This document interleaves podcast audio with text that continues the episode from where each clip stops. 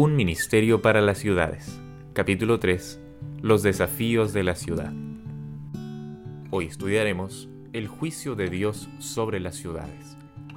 Estando en Loma Linda, California, el 16 de abril de 1906, pasó delante de mí una escena asombrosa. En una visión de la noche, yo estaba sobre una altura desde donde veía las casas sacudirse como el viento sacude los juncos.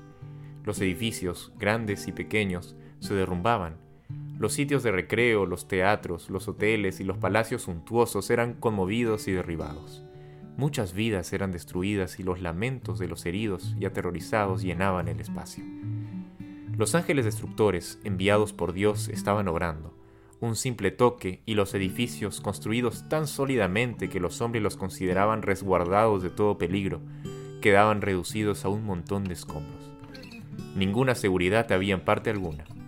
Personalmente, no me sentía en peligro, pero no puedo describir las escenas terribles que se desarrollaron ante mi vista. Era como si la paciencia de Dios se hubiese agotado y hubiese llegado el día del juicio. Entonces el ángel que estaba a mi lado me dijo que muy pocas personas se dan cuenta de la maldad que reina hoy en el mundo, especialmente en las grandes ciudades declaró que el Señor ha fijado un tiempo en que su ira castigará a los transgresores por su persistente menoscabo de su ley. Aunque terrible, la escena que pasó ante mis ojos no me hizo tanta impresión como las instrucciones que recibí en esa ocasión. El ángel que estaba a mi lado declaró que la soberanía de Dios y el carácter sagrado de su ley deben ser manifestados a quienes rehusan obstinadamente obedecer al Rey de Reyes.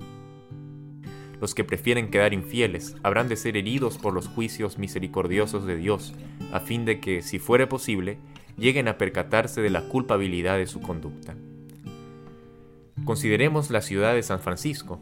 ¿Qué fue lo que trajo los juicios de Dios sobre esa ciudad? Leemos la respuesta en las revelaciones de corrupción que se han hecho sobre quienes ocupaban altos cargos. Por todos lados se descubre corrupción, ebriedad y robos.